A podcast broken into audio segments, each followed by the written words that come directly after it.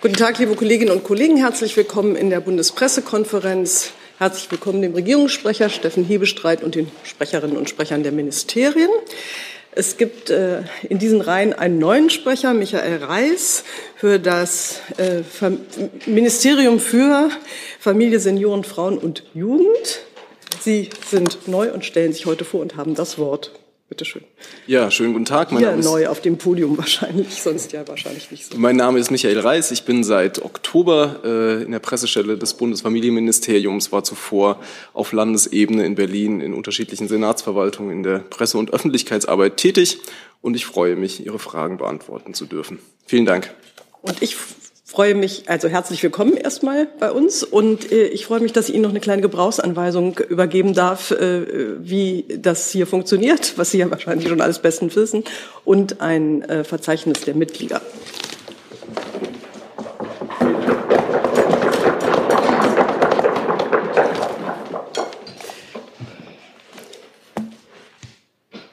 Tag.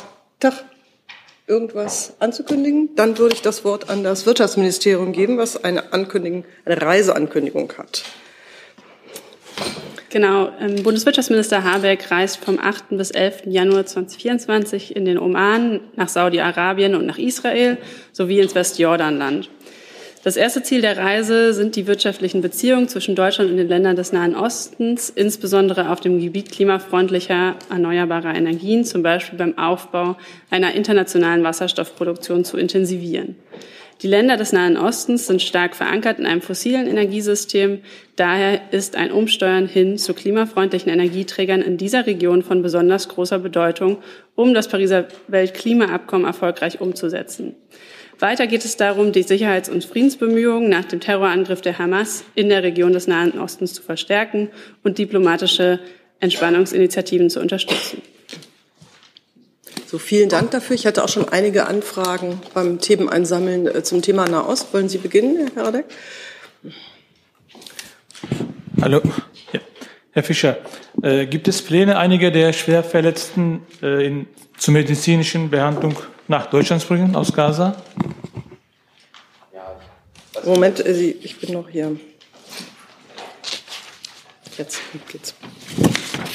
Also Sie wissen, dass die Bundeswehr vor kurzem ähm, äh, Beatmungsgeräte und Brutkästen, die das Auswärtige Amt finanziert hat, für die Behandlung von Patienten aus Gaza, insbesondere Babys, ähm, in ägyptische Krankenhäuser sowie Patientenmonitore ähm, nach Ägypten transportiert hat. Also insofern kann ich Ihnen mitteilen, dass wir Ägypten mit medizinischen Materialien und Geräten im Wert von rund zwei Millionen Euro unter, dabei unterstützen, Patienten, gerade kleine Kinder und Babys aus äh, Gaza zu versorgen.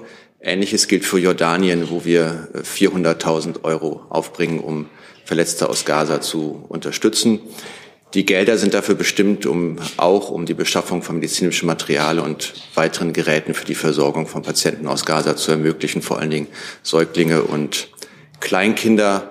Und ähm, sozusagen zur, zur Frage, ob wir ähm, Patientinnen und Patienten in Deutschland aufnehmen, gibt es ähm, Gespräche im Ressortkreis. Herr Jessen, auch zum Nahosten. Ja, äh, Frage ans ähm, Wirtschaftsministerium. Können Sie uns sagen, welche oder wohin im Westjordanland der Minister reisen wird, in welche Zonen und mit welchen Organisationen oder Persönlichkeiten er sich treffen wird? Ähm, in Israel wird äh, Minister Habeck also zum einen in Tel Aviv und Jerusalem politische Gespräche mit Regierungsvertretern führen.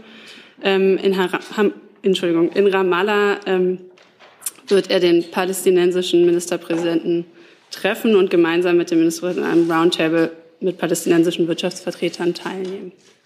Das heißt, es wird äh, keine Besuche geben in den Zonen, die ganz oder teilweise unter israelischer äh, Verwaltung oder Kontrolle stehen. Wird es auch Gespräche mit Siedlervertretern geben? Dazu ist mir nichts bekannt und dazu kann ich Ihnen auch aus Sicherheitsgründen keine Details nennen. Danke. Gibt es weitere Fragen zum Thema Nahosten? Bitte schön, Nahosten. Ähm, Sie hatten es in der letzten Woche schon mehrmals diskutiert. Es gibt äh, unglaublich viele Hinweise darauf, dass die Regierung Pläne hat, die israelische Regierung Pläne hat, die Zivilbevölkerung in Gaza ähm, umzusiedeln, entweder nach Ägypten oder in andere Länder, in Kongo. Ähm, davon war Gespräch letzte Woche. Ähm, Sie haben auch deutlich gemacht, dass, das, dass sich die Bundesregierung ganz dezidiert dagegen stellt. Ähm, führt das aber denn dazu, dass die Bundesregierung das Kriegsziel Israels nochmal neu bewertet, anders bewertet, als es vor einigen Wochen noch der Fall war? Ja, ich glaube, dass, also ich meine, ich hab, wir haben ja sehr klar auf die äh, Äußerungen der beiden israelischen Minister reagiert, haben sie verurteilt und erklärt, dass sie weder hilfreich sind noch, noch die Dinge voranbringen und dass wir weiter an einer Zwei-Staaten-Lösung festhalten und wir diese aggressive Rhetorik alles andere als hilfreich finden. Und das hat auch, meine, die, die Außenministerin hat gestern in Jerusalem dazu nochmal sehr deutlich gemacht. Gaza gehört den Palästinenserinnen und Palästinensern. Sie dürfen aus Gaza nicht vertrieben werden. Es darf keine erneute israelische Besatzung oder Besiedlung von Gaza geben. Ich glaube, da sind wir klar. Und was die israelischen Ziele im Gazastreifen angeht, so werden die vom äh, Kriegskabinett in Israel definiert und dem gehören diese beiden Minister nicht an. Gut, ähm, ich hätte noch Nachfrage? eine Nachfrage. Ähm, das ist ja die eine Sache, was nach außen hin kommuniziert wird und es könnte eine andere Sache sein, was tatsächlich der Fall ist. Insofern kann ja die Bundesregierung auch eigenständig ähm, bewerten, wie sie auf dieses Ziel blickt oder wie sie auf die militärische Vorgehensweise in Israel blickt.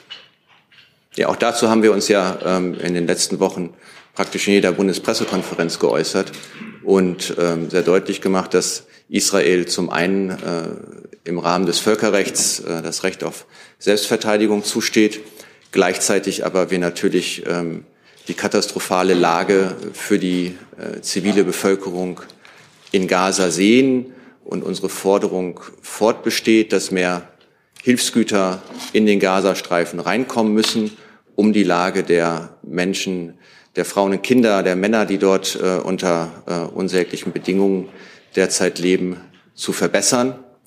Und dass das auch bedeutet, dass äh, Israel zu einer weniger intensiven Kriegsführung kommen muss. Herr Rinke. Ja, Nachfolgefrage an Herrn Fischer. Wenn Sie das jetzt so betont haben oder die Ministerin zitiert haben, Gaza gehört den Palästinenserinnen und Palästinensern. Ähm, würden Sie sagen, dass das Westjordanland auch den Palästinenserinnen und Palästinensern gehört und deswegen die mittlerweile, glaube ich, 600.000 israelischen Siedler möglicherweise ähm, das Westjordanland so verlassen sollten, wie sie Gazastreifen auch verlassen haben? Naja, wir haben uns ja äh, regelmäßig auch zum Westjordanland äh, geäußert und ähm, aus unserer Sicht verstoßen die Siedlungen im Westjordanland gegen das Völkerrecht. Jetzt wir gegen die gegen Resolutionen des VN-Sicherheitsrats, der VN-Generalversammlung. Dann Herr Jessen. Ähm, die äh, eine Frage zunächst an Herrn Fischer. Wird eigentlich der ähm, Wirtschaftsminister bei seiner Reise vor allem dann auch ins Westjordanland äh, vom deutschen Botschafter begleitet oder in welcher Form findet da die äh, eine Absprache statt? Also zu den Reiseplänen des ähm, Wirtschaftsministers müssten Sie die Kollegin fragen, aber äh, wir haben ja ein äh, Vertretungsbüro in Ramallah und ähm, ich gehe davon aus, dass die Kolleginnen und Kollegen den, den Wirtschaftsminister während seines Besuchs im Westjordanland betreuen werden. Ja, und dann noch eine Frage originär zu Gaza. Äh, Gaza wird de facto unbewohnbar gemacht, auch durch die Zerstörung, durch äh, Angriffe. Wie stellt sich die Bundesregierung vor, dass äh, dauerhaftes palästinensisches Leben in Gaza möglich, möglich sein soll, wenn die Wohn- und Lebensinfrastruktur faktisch zerstört ist. Ich glaube, wir müssen uns damit auseinandersetzen, dass äh, es die Hamas äh, in der Hand hat, jederzeit ähm, dafür zu sorgen, dass äh, Israel sich nicht mehr selbst verteidigen muss. Wenn die Hamas ihre Waffen niederlegt, ähm, wird es möglich sein, zu einem normalen Leben im Gazastreifen zurückzukehren. Und dazu gehört natürlich, gehören natürlich auch dann Anstrengungen für den Wiederaufbau. Noch eine Frage. Wollen Sie noch nachfragen? Ja. Ähm, bedeutet das, dass das Ausmaß der Zerstörung, das wir derzeit materiell sehen, von Ihnen nun doch als Ausdruck ähm, und angemessener Ausdruck äh, der Selbstverteidigung Israels gegen terroristische Angriffe angesehen wird. Das scheint mir im Widerspruch zu stehen zu dem, was Sie vorher gesagt hatten. Ja, ich habe doch gesagt, dass wir, ähm, ich sehe da keinen Widerspruch. Also es gab ähm, nach den furchtbaren Terroranschlägen des 7. Oktobers äh, hat Israel versucht gegen die, oder seitdem geht Israel gegen die Hamas im Rahmen des Selbstverteidigungsrechts vor. Die Hamas hat immer wieder betont und tut dies auch weiterhin, dass ihr Ziel die Zerstörung Israels ist und die Vernichtung Israels. Weiterhin fliegen auch äh, Raketen der Hamas Richtung Israel. Insofern ist das Selbstverteidigungsrecht auch nicht erloschen. Und äh, in, im Rahmen dessen führt Israel seine Militäroperation durch. Und was wir gesagt haben, ist, dass der Kampf äh, der Hamas gelten muss und nicht ähm, der Zivilbevölkerung und dass äh, Israel vor diesem Hintergrund ähm, auch die Verpflichtung hat, das Völkerrecht einzuhalten. Und wir haben auch mit Blick auf äh, die Lage im Gazastreifen und vor allen Dingen mit Blick auf die Lage der zivilen Bevölkerung gesagt, dazu auch gehört, dass Israel ähm, sagen seine, seine, seine militärischen Operationen weniger intensiv durchführt, als es bislang der Fall war. Hey Leute, diese Folge wird diesmal präsentiert von unserem Partner, äh, äh, Partnern, der Junge Naiv Crowd.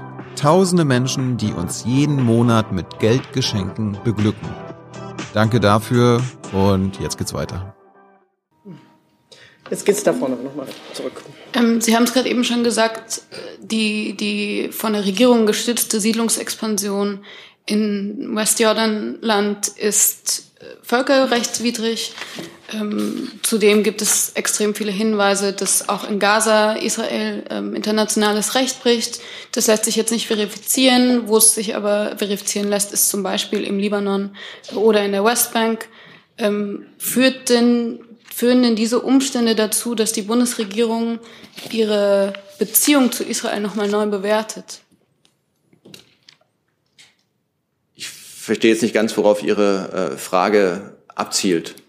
Naja, Israel im, im Sinne der äh, im Sinne der wertegeleiteten Außenpolitik könnte ja ähm, so viel Verstoß gegen internationales Recht, gegen Menschenrechte dazu führen, dass die Bundesregierung sagt, unsere Beziehung zu Israel wird anders bewertet, als es jetzt im Moment der Fall ist. Ihre ähm, Unterstellung mache ich mir in, in, dieser Form nicht zu eigen.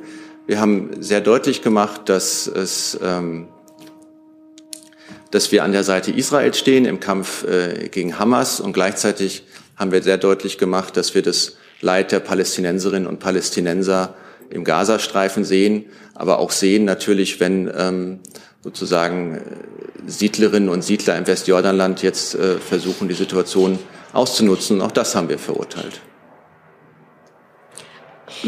Ich weiß jetzt nicht, von welchem Vorwurf Sie gesprochen haben. Ähm, es beantwortet aber nicht meine Frage. Also verstehe ich das richtig, dass Sie nicht die Beziehung anders bewerten als vorher? Ja, das war meine Antwort. Okay. Gibt es noch weitere Fragen zu diesem Thema? Dann gibt es eine Reihe von Fragen. Äh, Herr Jessen nochmal. Ich weiß nicht, ob Waffenlieferungen an Saudi-Arabien in den Themenkomplex gehören. Ähm, da kommen wir jetzt sowieso zu. Ähm, okay. Da habe ich auch schon eine Liste. Gibt es jetzt noch mal zu streng Nahost sozusagen, Reise des Ministers Themen? Nein, dann habe ich das Thema Eurofighter und Herr Nienhaber hatte sich dazu gemeldet. Ja, danke. Ich hätte eine Frage an Herrn Fischer. Äh, die Außenministerin Baerbock hat ja am Wochenende gesagt, die Bundesregierung sei jetzt offen für äh, den Verkauf weiterer Eurofighter an Saudi-Arabien. Im Koalitionsvertrag war das bisher ja ausgeschlossen. Könnten Sie kurz erläutern, wie es zu dieser ähm, Kehrtwende gekommen ist? Und an Herrn Hebestreit die Frage, teilt äh, Bundeskanzler Scholz diese Einschätzung, unterstützt Scholz auch diese Äußerung, dass Berlin sich solchen, solche Waffenverkäufe an Saudi-Arabien vorstellen kann? Danke. Herr Nina, aber ich kann das relativ kurz machen. Ja, der Bundeskanzler teilt diese Einschätzung. Ich kann Sie auch verweisen darauf, dass die Bundesregierung im Sommer dieses, des, nein, nicht dieses, des vergangenen Jahres, wir sind ja im neuen Jahr, ähm, das, was sie als ähm, äh, was als Jemen-Klausel bekannt geworden ist, neu bewertet hat äh, im Lichte der Entwicklungen der letzten Monate und Jahre im Konflikt äh, im Jemen. Und äh, sowohl was die Rolle der Vereinigten Arabischen Emirate anbetrifft, als auch die Rolle Saudi-Arabiens dort eine Neubewertung vorgenommen hat. Ähm, und im Lichte dieser Neubewertung und auch der Entwicklungen, die wir seit dem 7. Oktober erleben, in dem Saudi-Arabien eine sehr konstruktive Haltung einnimmt ähm, gegenüber Israels, das muss man auch sagen. Ähm, die Attentäter des 7. Oktober hatten ja ein Ziel, nämlich die Annäherung, die Wiederannäherung Saudi-Arabiens an Israels zu verhindern. Und äh, dieses Ziel ist nicht erreicht. Ähm, und die israelische Regierung und auch die Regierung Saudi-Arabiens sind in einem, einem, guten Miteinander. Und ähm, Saudi-Arabiens Luftwaffe hat, das hat die Außenministerin gestern, glaube ich, auch ähm, mit den Worten, es sei ein offenes Geheimnis. Ähm, die saudi-arabische Luftwaffe hat auch mit Eurofightern Raketen der Houthi, die auf dem Weg nach Israel waren, abgeschossen. Und im Lichte all dieser Entwicklungen ist die ähm, Positionierung der Bundesregierung, äh, was die Eurofighter anbetrifft, zu sehen. Und das ist ähm, eng abgestimmt innerhalb der Bundesregierung. Genau. Und an, ansonsten würde ich Sie bitten, sich äh, den Wortlaut dessen, was die Ministerin gesagt hat, genau anzuschauen. Vielleicht für den Kontext. Es gibt ähm, eine saudische Ausschreibung und auf britischer Seite Überlegungen, sich daran zu beteiligen. Und äh, die Ministerin hat gestern Abend in Tel Aviv, äh, hat sich gestern Abend in Tel Aviv auf Nachfrage dazu geäußert und deutlich gemacht, dass wir uns diesen britischen Überlegungen nicht entgegenstellen würden ich kann nicht erkennen, dass sie da dann äh, konkret von einer Lieferung oder auch einer Genehmigung gesprochen hat, die nämlich zum jetzigen Zeitpunkt gar nicht ansteht. Okay. Dann Herr Steiner. Ja, auch direkt daran anschließend. Ähm, Herr Hebestreit, Sie haben gerade die Jemen-Klausel nochmal interpretiert für uns, die Verständigung vom vergangenen Sommer. Äh, der Bundeskanzler hat damals explizit äh, darüber gesprochen, dass es dabei in erster Linie um solche Dinge gehen würde wie die A400M. Ähm, er sagte damals auch, ähm, irgendeine Entscheidung zur Eurofighter-Lieferung in Richtung Saudi-Arabien steht absehbar nicht an. Äh, jetzt sagen Sie uns aber gerade, wenn ich das richtig verstanden habe, dass es da jetzt doch eine Änderung daran gibt, die auch der Bundeskanzler so sieht, was konkret in Bezug auf Saudi-Arabien, jetzt nicht auf Israel, in Bezug auf Saudi-Arabien hat sich denn geändert, dass man wirklich sagen kann, Saudi-Arabien sollte diese Kampfjets bekommen können? Jetzt enttäuscht mich ein bisschen, Herr Steiner, weil ich dachte, die Frage hätte ich schon beantwortet. Äh, der 7. Oktober war am 12. Äh, Juli nicht absehbar. Und ähm, das Verhalten Saudi-Arabiens seit dem 7. Oktober ist Teil äh, der Gleichung, die Sie jetzt versuchen aufzulösen. Und ähm, wie Sie ja wissen, ähm, und für die, die es nicht wissen, erkläre ich es, bei Rüstungsexportentscheidungen gibt es ein zweistufiges Verfahren. Das erste ist die Voranfrage, also ob ein Unternehmen sich überhaupt um den Export eines Rüstungsprojektes bewerben kann. Darum geht es in dieser Frage. Also ob ähm, das Konsortium, was von Großbritannien geführt worden ist, sich äh, für, geführt wird, sich um eine Ausschreibung in Saudi-Arabien bewerben kann. Da gibt es verschiedene Anbieter. Eines wäre dann der Eurofighter. In einem zweiten Schritt, wenn Saudi-Arabien dann dazu käme, dem Zuschlag zu erteilen, die Eurofighter äh, bestellen zu wollen, gibt es eine abermalige Befassung ähm, des Bundessicherheitsrates in, in Deutschland mit der Frage, ob man unter den konkreten Kautelen, unter der konkreten auch, auch äh, machtpolitischen Konstellationen und Situationen vor Ort einem solchen Export zustimmt oder nicht. Und es handelt sich um die erste Stufe, diese Voranfrage. Und ähm, darauf bezog es sich. Dann Nachfrage dazu, denn ähm, der Hintergrund der sogenannten Yemen-Klausel im Koalitionsvertrag war ja auch, ähm, dass ähm, die innersaudischen Verhältnisse das eigentlich nicht hergeben und das Verhalten gegenüber Nachbarstaaten. Ähm, was daran hat sich ganz konkret an innersaudischen Verhältnissen geändert aus Sicht der Bundesregierung?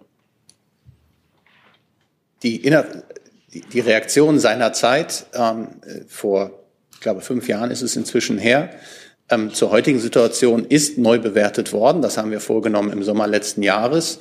Ähm, die, das kann ich jetzt nicht ad hoc eins zu eins nachvollziehen, gegen, also hier nachvollziehen, aufbereiten. Aber es hat sich Entwicklungen gegeben, dass es ähm, äh, sowohl was den Umgang Unterstützung der Houthi angeht, als auch den Umgang mit den Nachbarn. Wir erinnern uns, es gab da auch ein, ähm, eine Konfliktsituation mit Katar. Es gab äh, gewisse ähm, regionale Spannungen mit den Vereinigten Arabischen Emiraten. Und das hat sich deutlich verändert, seitdem die Jemen-Klausel seinerzeit noch von der schwarz-roten Regierung erlassen worden ist. Herr Haug. In welchem Zeitfenster ähm, kommt es dann zu einer abschließenden zweiten Entscheidung? Also wie läuft das normalerweise ab? Ähm, man stellt sich einer Voranfrage nicht entgegen, die kann jetzt gestellt werden. Und äh, wann äh, tagt dann der Bundessicherheitsrat, um eine endgültige Entscheidung äh, zu fällen? Das, das also erstmal, erstmal hängt das davon ab, wie die saudi-arabische ähm, Entscheidungsfindung läuft. Da gibt es eine Ausschreibung, die Fristen kenne ich nicht, bis wann das laufen soll. Das sind in der Regel mehrere Monate bis zu Jahren kann das dauern. Dann gibt es einen Zuschlag und ähm, dann müssen die Flugzeuge produziert werden, beziehungsweise muss man dann ähm, ja in die Produktion einsteigen und dann Insofern reden wir von mehreren Jahren wahrscheinlich, bevor es dann zu einer Lieferung kommen kann. Und diese Lieferung müsste noch einmal im Bundessicherheitsrat beschlossen werden. Ja, um zu ergänzen, das Verfahren liegt in diesem Fall in saudischer Hand dann. Also ich meine, dort müssen ja die, äh, müssen ja die entsprechenden Entscheidungen gefällt werden. Zusatz, es gab beispielsweise aus dem Verteidigungsministerium, vom Verteidigungsminister auch schon mal äh, die Aussage, dass man eben, ähm, was Waffenexporte angeht, gerade mit Blick auf den äh, globalen Süden, ich sage jetzt mal etwas liberaler damit umgehen. Ist das diese Entscheidung, die man jetzt mit Bezug auf Saudi-Arabien getroffen hat, ist das eine Einzelentscheidung oder ist das ein grundsätzlicher äh, Strategiewechsel, den man jetzt vorgenommen hat? Die Bundesregierung bleibt bei ihrer restriktiven Rüstungsexportpolitik. Und dann sind das immer Einzelfallentscheidungen, dabei wird es auch bleiben.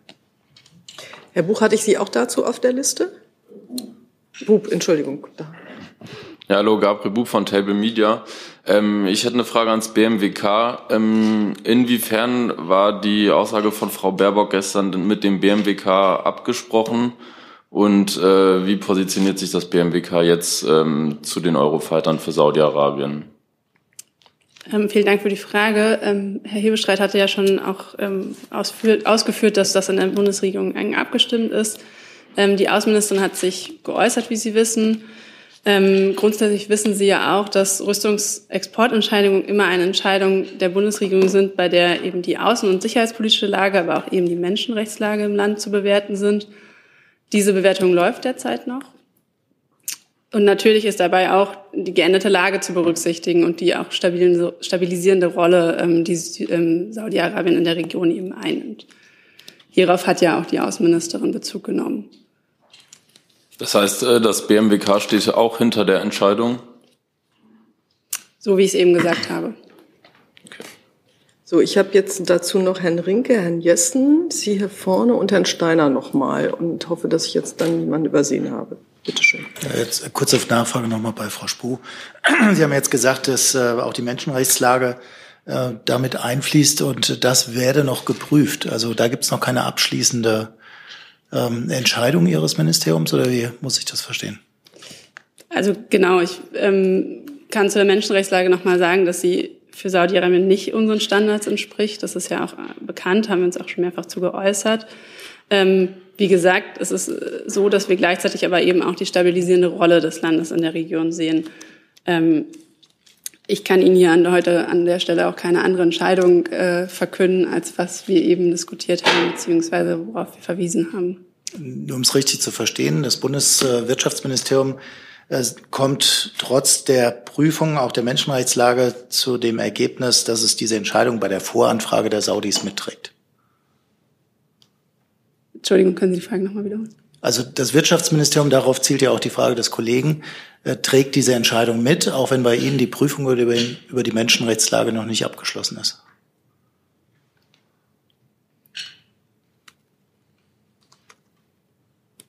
Ja, zum Verfahren hat, hat sich Herr Hebestreit ja im Grunde eigentlich geäußert. Also da stimmt, also wie gesagt, es ist in der Bundesregierung abgestimmt. Da zählt eben auch das Bundeswirtschaftsministerium dazu.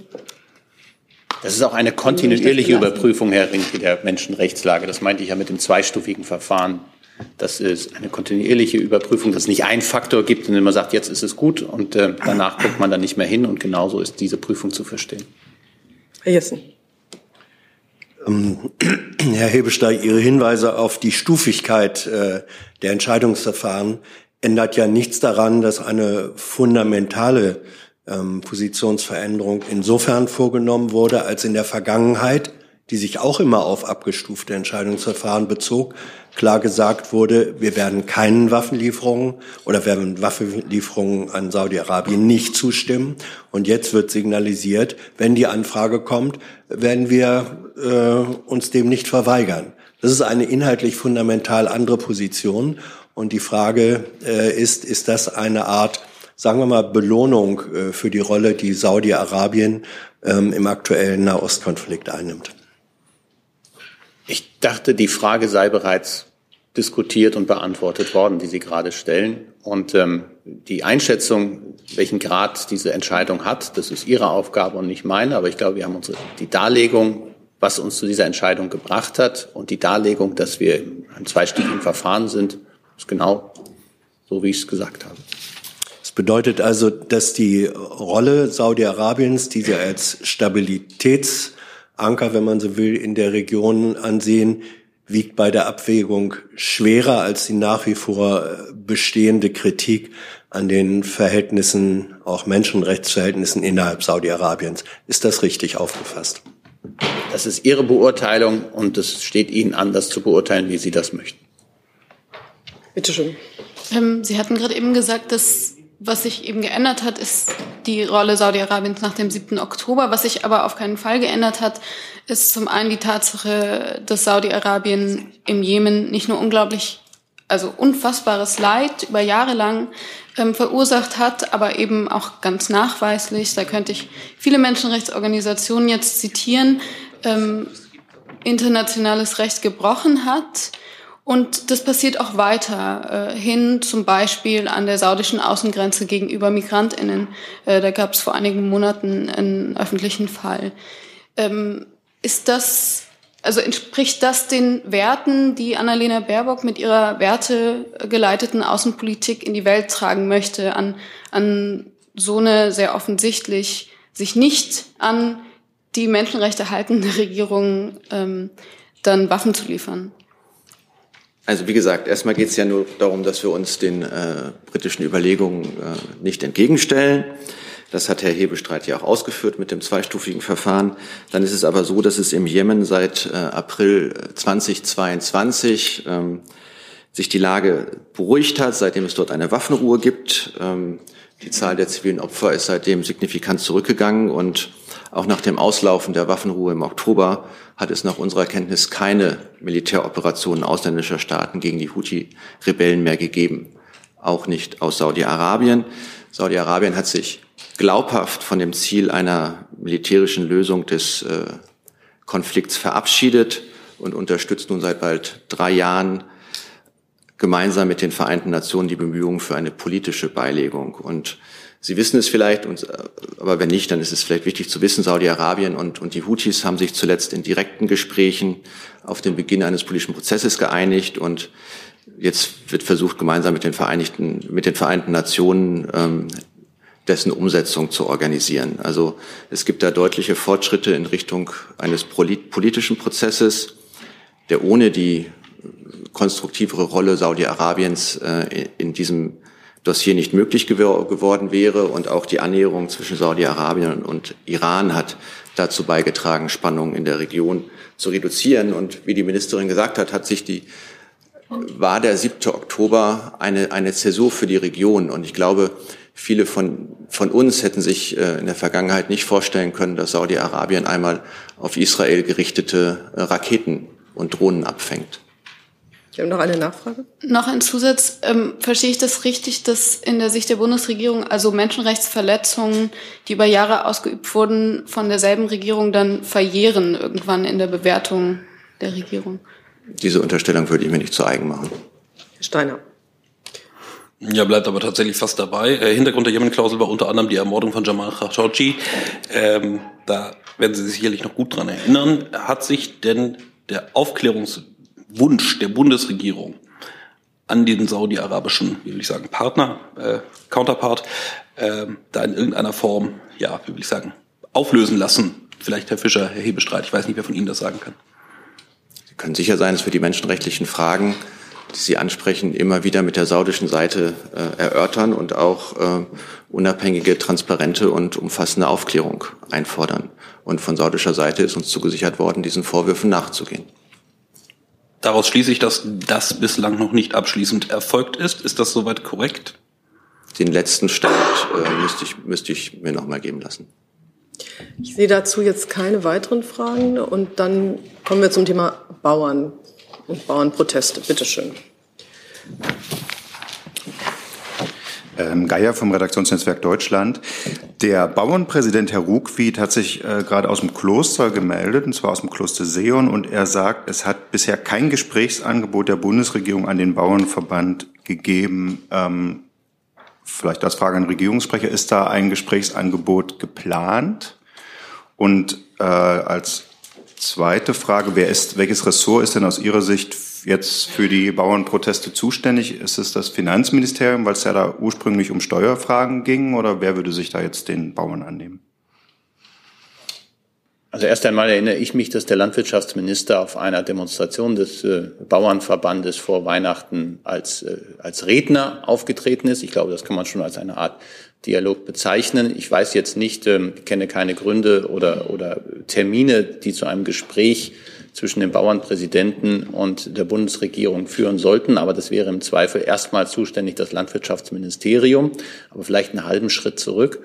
Ähm, warum gibt es diese Proteste, beziehungsweise äh, was ist der Anlass? Die Bundesregierung hat im Zuge der Haushaltskonsolidierung für das Jahr 2024 ähm, Einsparungen vorgeschlagen, die unter anderem neben anderen Einsparungen auch Einsparungen bei den äh, Landwirten vorgesehen haben. Das eine war die Befreiung von der Kfz-Steuer, diese Subvention zu streichen. Und das zweite ist die Subventionierung des ähm, sogenannten Agrardiesels äh, zurückzuführen.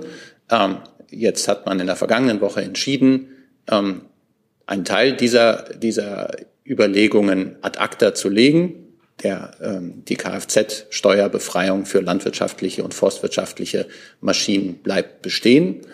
Ähm, und den Agrardiesel, diese Subvention, die seit vielen Jahren immer wieder umstritten ist, jetzt schrittweise in drei Schritten in den nächsten drei Jahren zurückzuführen.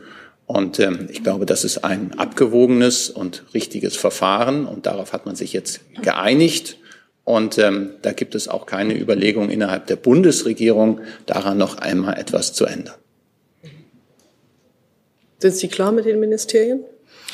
Ich habe so verstanden, dass Herr Özdemir äh, sich beworben hat, zuständig zu sein. Er ist Landwirtschaftsminister.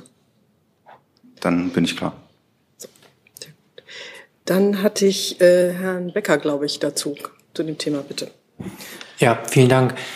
Vor einem halben Jahr habe ich an dieser Stelle gefragt, da gab es schlechte Umfragewerte für die Bundesregierung. Woran liegen die? Die AfD wird immer stärker etc. Und da wurde sinngemäß gesagt, wenn die Bürger erstmal die gute Politik verstehen, dann wird sich das auch umkehren. Wir sind von unserer Politik überzeugt. Jetzt haben wir heute, ein halbes Jahr später, wahrscheinlich den größten Prozess, sagen viele, nach der ähm, Nachkriegszeit, in der Nachkriegszeit. Wie, wie bewertet die Bundesregierung diesen wachsenden Protest, die sinkenden Umfragewerte? Hängt das zusammen? Ähm, ihre Zeit läuft ja langsam weg. Also die Leute müssen jetzt langsam begreifen, dass sie gute Politik machen, um sie zu zitieren von vor einem halben Jahr. Ich bin jetzt etwas überrascht. Jetzt sind wir haben das, glaube ich, beim letzten Mal schon ausgetauscht, wie wir altersmäßig aufgestellt sind. Ja, Aber wenn Sie das, was Sie im Augenblick hier in Berlin erleben, als den größten Protest der Nachkriegszeit äh, beurteilen wollen, dann muss ich sagen, also ähm, da erinnere ich mich an ganz andere Dinge. Ich möchte das nicht kleinreden, aber das halte ich für ähm, ausgemachten Unsinn. Ähm, klar ist, es gibt auch äh, es gibt Spannungen im Land, es gibt ähm, äh, Proteste im Augenblick äh, auf verschiedenen Ebenen.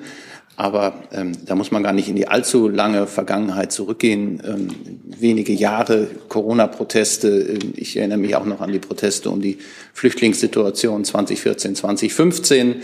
Ähm, die, die noch länger dabei sind, wie Herr Fehlewald, erinnern sich auch noch an die ähm, äh, Proteste nach den Hartz-IV-Gesetzgebungen und anderen. Also ich würde sagen, da sollten wir jetzt mal nicht so ähm, geschichtsvergessen sein. Grundsätzlich ist es so, dass das im Augenblick eine schwierige Zeit ist, in der sich dieses Land befindet, in der sich Europa befindet, in der sich westliche Gesellschaften befinden.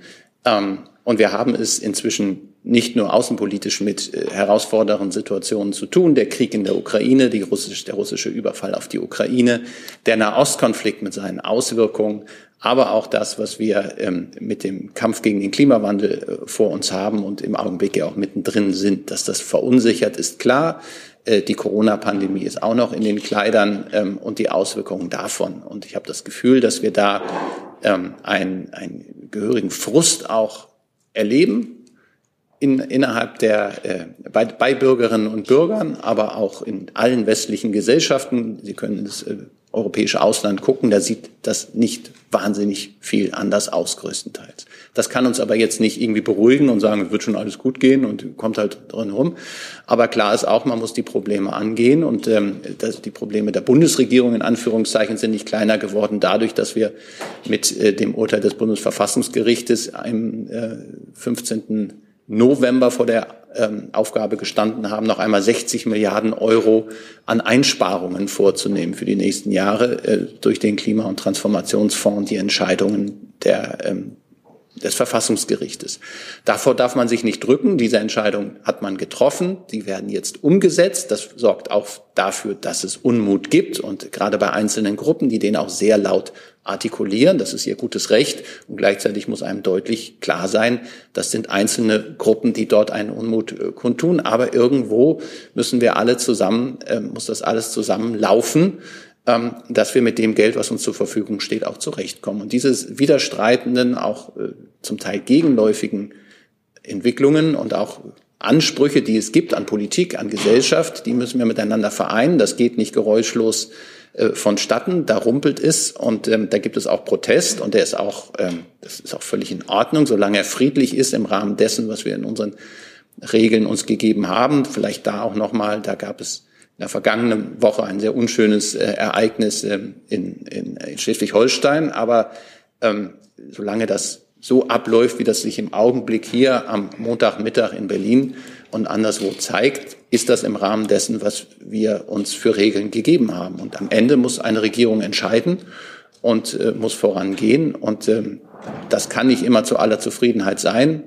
Die Wahlen sind ähm, Wahlen, die dann ähm, im Herbst 2025 anstehen und dann werden wir sehen, wie sie ausgehen. Herr Jessen, hatte ich das richtig notiert? Dann habe ich, dann hätte ich Sie, wenn Sie noch einen Moment sich gedulden, Herrn Rinke hier vorne, Sie, Frau Slavik und Herrn Steiner. Das ist das, was ich im Moment auf der Liste habe. Ja, ähm, ist das Landwirtschaftsministerium zugegen? Ich habe es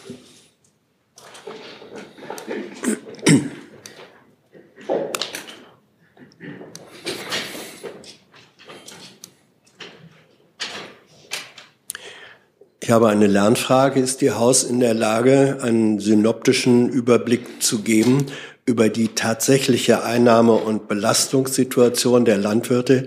Ich fühle mich als Nicht-Fachjournalist schlicht und einfach völlig überfordert, aus den komplett konträren Angaben über Einnahme- und Belastungssituation der Landwirte in Deutschland mir ein schlüssiges Bild zu machen. Können Sie das liefern?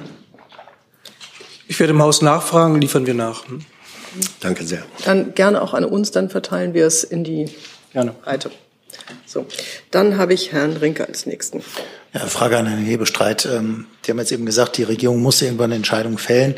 Nun ähm, sind neben CDU und CSU-Ministerpräsidenten jetzt auch SPD-Ministerpräsidenten ähm, öffentlich äh, geworden mit Forderungen, dass äh, die Kürzung der Subventionen bei Agrardiesel gestrichen also zurückgenommen werden soll. Heute zum Beispiel der niedersächsische Ministerpräsident. Deswegen da nochmal die Frage, gibt es doch nochmal ein Umdenken bei der Bundesregierung, was diese Kürzungen angeht? Denn genau wie der Bauernverband beklagt auch Herr Weil, dass die Belastung der Bauern durch die Ampelregierung zu groß sei. Also wenn ich richtig informiert bin, ist der Haushaltsgesetzgeber der Deutsche Bundestag. Ähm, wenn ich auf die Uhr gucke, sollte der Umlaufbeschluss ähm, was äh, das zweite Haushaltsbegleitgesetz angeht, in dem auch das Thema Agrardiesel abgehandelt wird, in diesen Minuten ergangen sein. Und insofern ist die Bundesregierung mit ihrem Beschluss und ihrer Beschlusslage äh, klar und damit durch. Jetzt liegt es beim Haushaltsgesetzgeber und alles dazu kann ich von dieser Stelle nur meine Erwartung äußern. Das habe ich bereits gemacht, aber das obliegt jetzt dem Haushaltsgesetzgeber. Das ist der Deutsche Bundestag und die Abgeordneten des Deutschen Bundestages. Mal ganz kurz nachzufragen, um es richtig zu verstehen, weil wir 12.09 Uhr haben. Um 12 Uhr ist das Verfahren abgeschlossen gewesen, also das Kabinett hat jetzt zugestimmt? Nee, ich habe gesagt, bis dahin ist es abgelaufen, die Frist der Rückmeldung. Mhm. Und insofern gehe ich davon aus, ich habe aber noch keine Rückmeldung. Und insofern kann ich Ihnen das nicht bestätigen, so gern ich das tun würde. Und sollte sich das im Laufe dieser Pressekonferenz äh, bestätigen lassen, tue ich das sehr gerne. Und die Kolleginnen und Kollegen, die uns zuhören, haben es mitgekriegt und informieren mich gegebenenfalls. Da wären wir sicher alle sehr dankbar. Hier geht's weiter. Äh, so. Hans-Jörg Fehlewald von der Bildzeitung. Ähm, die Bauern wollen gehört werden. Herr Hebestreit hat eben gesagt, bin aber nicht ganz klar, ähm, ob äh, der Kanzler mit den Bauern zusammenkommen wird. Ich würde gerne von jedem Ministerium wissen, ob eine Begegnung für die jetzige Protestwoche mit Ministern oder Staatssekretären geplant ist. Wenn ja, wann? Wenn nein, warum nicht? Mir sind keine Pläne dahingehend bekannt, dass der Bundeskanzler da Termine mit äh, Landwirten hat. Ähm, und sollte sich das ändern, teile ich Ihnen das gerne mit. Okay. Die Frage ging an alle Ministerien. Aber wir machen jetzt hier äh, keine. Notfalls per Hand hoch, falls äh, einer geplant also ist beim Außenministerium. Das jetzt mal so, ziemlich überzeugt, dass es da nicht sein wird. Aber andere kämen da, glaube ich, in Frage, insbesondere. Vielleicht können wir da mal eine positive Abfrage machen. Könnte sich jemand melden, bei dem das der Fall ist? Wann das ist das? Sie, ah, bitte schön, Moment. Ja, Sie haben Ton, oder? Ja. ja. Ja, genau. Also das haben wir auch als Terminhinweis äh, in der vergangenen Woche schon verschickt. Äh, der Minister ist am Mittwoch in Ellwangen ähm, und äh, dort eingeladen zum, zu einer Traditionsveranstaltung zum Kalten Markt und wird sich in diesem Zusammenhang logischerweise dann auch zu aktuellen Ereignissen ähm, äußern. Ja, aber die Einladung dazu steht schon länger. Ja, Sie müssen auch mir noch mal schnell ein Signal geben. Damit also ich, dann, war, jetzt haben Sie auch ich glaube, das war zwischen uns. Schon okay. Also es gibt keinen anderen Minister, der Ministerin, die diese Woche einen Bauern trifft. Es sieht mir nicht so aus. Ich würde vorschlagen, sollte sich das im Laufe des Tages noch verändern, teilen wir das Herrn ähm, Fehlewald und natürlich auch der Bundespressekonferenz mit. Dann Gut, wunderbar. Herr Dach hatte da noch was vernommen, aber das hat sich anders erwiesen. Ich würde vielleicht noch ergänzen, also die Lage ist ja auch sehr dynamisch. Ne? Also insofern, also wir beobachten das natürlich auch und äh, schauen, ob es äh, gegebenenfalls noch mal andere Gelegenheiten gibt, äh, da ins Gespräch zu kommen. Sehr gut, vielen Dank. Dann habe ich Herrn Steiner noch. Ja, Herr Kall, äh, es gibt momentan relativ viele Diskussionen darüber, inwieweit die Bauernproteste oder die Proteste mit Bauern von bestimmten politischen Gruppen vereinnahmt würden. Hat das BMI respektive nachgeordnete Behörden hierzu irgendwelche Erkenntnisse, die Sie uns mitteilen können? Sie, Sie kriegen auch noch Ton. Das kann ich gerne machen. Die Bundesinnenministerin hat sich auch heute dazu geäußert oder zu heute dazu geäußert, dass wir davon ausgehen müssen, dass Rechtsextremisten und andere Demokratiefeinde versuchen, die Proteste zu unterwandern und zu instrumentalisieren. Also, dass es diese Instrumentalisierungsversuche gibt. Das ist ja auch nicht völlig neu. Das haben wir auch bei den Corona-Protesten, auch bei Protesten im Rahmen der Energiekrise erlebt, dass immer wieder gerade aus diesem Milieu von Rechtsextremisten und äh, Menschen, die versuchen, den Staat anzugreifen, zu delegitimieren, Politikerinnen, Politiker und demokratische Institutionen zu diffamieren, es immer wieder die Versuche gibt, ähm, auf Entwicklungen aufzuspringen, sich Wut ähm, sagen, zu eigen und zunutze zu machen. Ähm, und diese Versuche gibt es auch hier.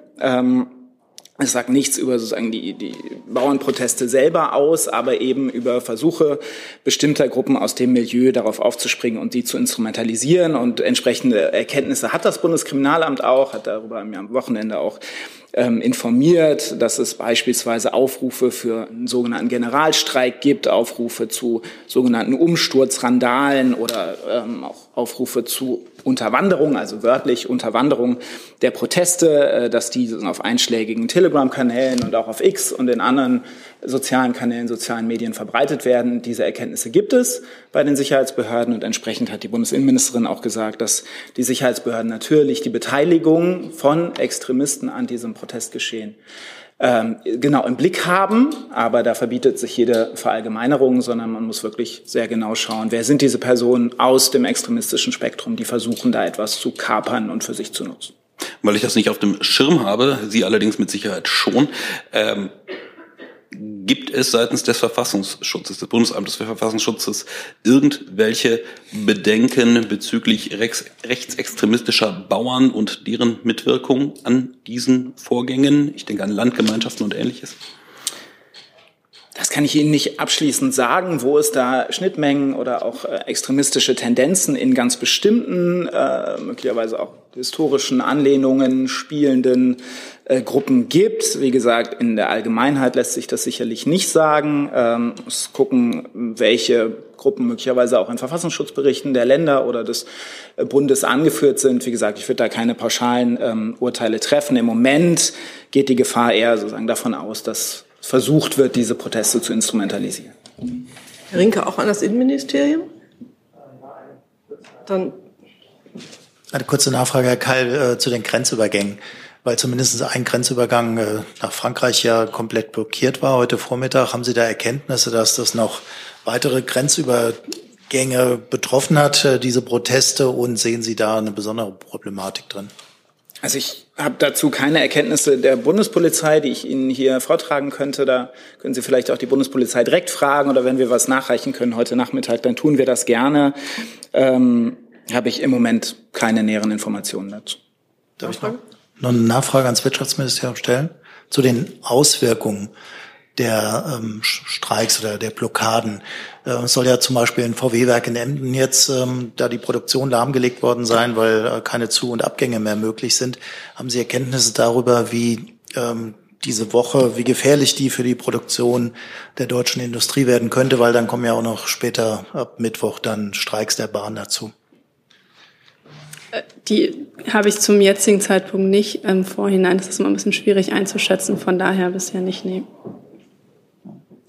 Dann kann ich sozusagen bei den Auswirkungen von Blockaden und Protesten auch noch mal sagen, dass die Bundesinnenministerin dringend dazu aufgerufen hat, Rettungswege freizuhalten bei all den ähm, Blockaden und Protesten, die es da gibt. Ähm, da zählt wirklich jede Sekunde ähm, und wer Rettungswege versperrt, der gefährdet Menschenleben. Das gilt sicherlich für alles, was da diese Woche geplant ist, dass das unbedingt gewährleistet sein muss. Und da äh, sollte sich auch sozusagen niemand äh, dazu anmaßen oder bestimmt fühlen, da eigene Regeln auf den äh, Straßen zu setzen. Das Gewaltmonopol liegt beim Staat und Rettungswege müssen unbedingt freigehalten werden.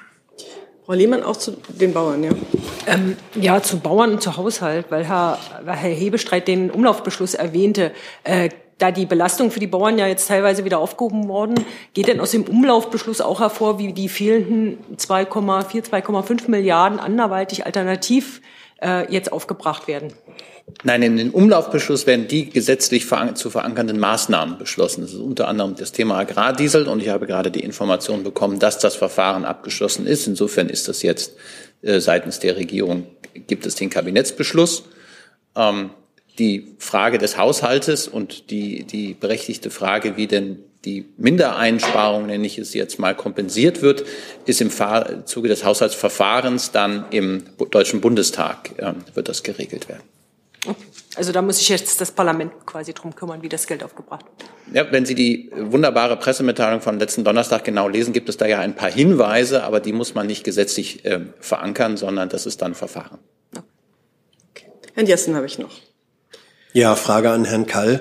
Ähm, in bestimmten Regionen, zum Beispiel in Mecklenburg-Vorpommern, werden heute von, nennen wir es mal, Bürgerorganisationen Zufahrtmöglichkeiten in Städte durch Passierscheine geregelt, die, die, die von denen ausgegeben äh, werden. Wer da nicht reinpasst, darf da nicht durch. Ähm, wie ist das rechtlich zu, be zu bewerten, wenn Bürger selber äh, entscheiden, wen sie wo durchlassen und wo nicht? Ja, das habe ich in meiner letzten Antwort äh, versucht, darauf anzuspielen. Äh, das ist ganz klar zu bewerten. Das Gewaltmonopol liegt beim Staat und ausschließlich bei den staatlichen Behörden. Ähm, und niemand kann sozusagen auf den Straßen seine eigenen Regeln setzen. Darauf zu reagieren, ist sicherlich Sache der zuständigen Landesbehörden, der, ähm, der, der Polizeien vor Ort, wenn es da etwaige Vorfälle gibt. Aber niemand kann seine eigenen Regeln setzen. Und nochmal, was ganz entscheidend ist, ist, dass Rettungswege und sozusagen Wege für lebensnotwendige Dinge freigehalten werden. Ist auch vor diesem Hintergrund das Rechtseingriffspotenzial, was sich jetzt in den Bauern und angeschlossenen Protesten artikuliert, nicht wesentlich höher als das, was man der letzten Generation und den Klimaklebern vorgeworfen hat? Also rechtliche Maßstäbe gelten für alle gleich. Ähm, verschiedene Protestbewegungen miteinander zu vergleichen, ist vielleicht eher eine wissenschaftliche Aufgabe und keine, die wir von hier aus äh, vornehmen. Wir bewerten ja von hier aus auch nicht, was sozusagen rechtlich, legal, was zulässig ist und was nicht. Auch das wäre jetzt hier Sache der Versammlungsbehörden der Länder und dann der Gerichte, ähm, die, die äh, darüber entscheiden. Das ist nicht unsere Sache und deshalb möchte ich auch nicht bestimmte Protestformen oder bestimmte ähm, äh, Dinge, die jetzt vor Ort passieren, äh, bewerten. Gibt es weitere Fragen zu diesem Thema, Herr Steiner? Ja, mit einer Detailfrage an Herrn Nemindi Dundadenga. Denn ich würde gerne wissen, mit welchen Steuermehreinnahmen der Bundesfinanzminister durch die vorübergehende zweckfremde Nutzung von Landmaschinen ähm, ja, erwartet. Die Hauptzollämter hängen ja unter Ihnen, da müssten ja bereits die Anzeigen eingegangen sein, derjenigen, die jetzt die Landmaschinen anderweitig verwenden wollen als zu ihrem eigentlichen Zwecke. Vielen Dank, Herr Steiner. Ähm, Sie sprechen jetzt hier ähm, die äh, zusammen Kfz-steuerrechtliche Zusammenhänge an äh, oder mögliche Zusammenhänge an äh, zu, ähm, in Verbindung mit den aktuellen Ereignissen hier. Ähm, dazu habe ich von dieser Stelle ad hoc äh, nichts äh, anzumerken. Äh, Informationen ähm, Hinsichtlich äh, der Bereiche Land- und Forstwirtschaft, was die Kfz-Steuer betrifft, finden Sie unter anderem auf den äh, Internetseiten äh, der Zollverwaltung, haben Sie eben schon angesprochen, www.zoll.de. Äh, mehr habe ich dazu aktuell hier nicht mitzuteilen. Wenn ich das richtig verstanden habe, ist es ja so, dass es einen abschließenden Katalog gibt, unter welchen Voraussetzungen Landmaschinen auch anderweitig verwendet werden dürfen, beispielsweise für Brauchtumsveranstaltungen. Ähm, Demonstrationen sind explizit nicht darunter aufgeführt. Äh, können Sie erläutern, ob Sie damit rechnen, dass dadurch die Landmaschinenbesitzer temporär für mindestens einen Monat dann die entsprechende Steuerbegünstigung für diese Maschinen verlieren? Sehen Sie es mir bitte nach, Herr Steiner, aber ich werde von dieser Stelle äh, keine Einzelfälle, selbst wenn es ähm, äh, mehrere an der Zahl sind, ähm, äh, bewerten oder darauf äh, eingehen. Ich habe eben äh, dazu ausgeführt, was ich äh, dazu an dieser Stelle sagen kann. Danke. Jetzt hatte ich da noch eine Meldung. Bitte, Herr Jung. Aber wie, wie ist denn das? Also muss das beim Zoll gemeldet werden, wenn steuerbefreite Landmaschinen auf den Straßen zu privaten Demonstrationszwecken äh, genutzt werden, damit es zu dieser Sanktionierung kommt? Herr Jung, da bleibe ich bei meinen Ausführungen, äh, die ich eben an Herrn Steiner gerichtet habe. Ähm, ich habe auf die äh, Informationslage hingewiesen, äh, wo Sie äh, recherchieren können. Mehr werde ich äh, zu äh, möglichen oder etwaigen steuerlichen Belangen von dieser Stelle nicht sagen. Vielleicht? Kannst, vielleicht kann uns das BM, also Verkehrsministerium sagen, weil es geht, glaube ich, auch um das Kraftfahrzeugsteuerdurchführungsverordnungsgesetz. Genau, zu den äh, steuerlichen Fragen können wir uns nicht äußern. Ich kann etwas Allgemeines sagen äh, zur Straßenverkehrsordnung.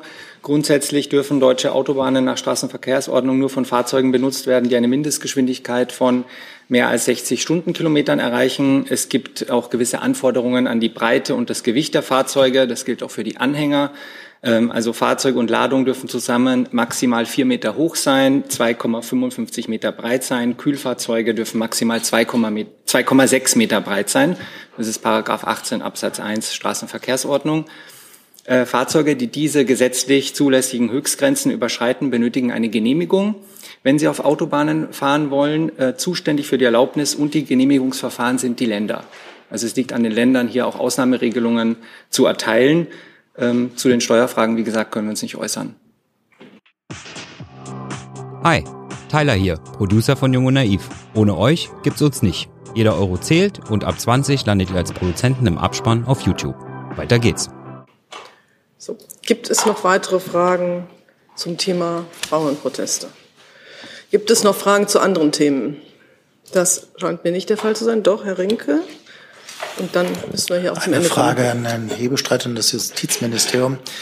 Es geht um die äh, Elementarschadenversicherung für Gebäude. Das war hier äh, schon mal Thema gewesen.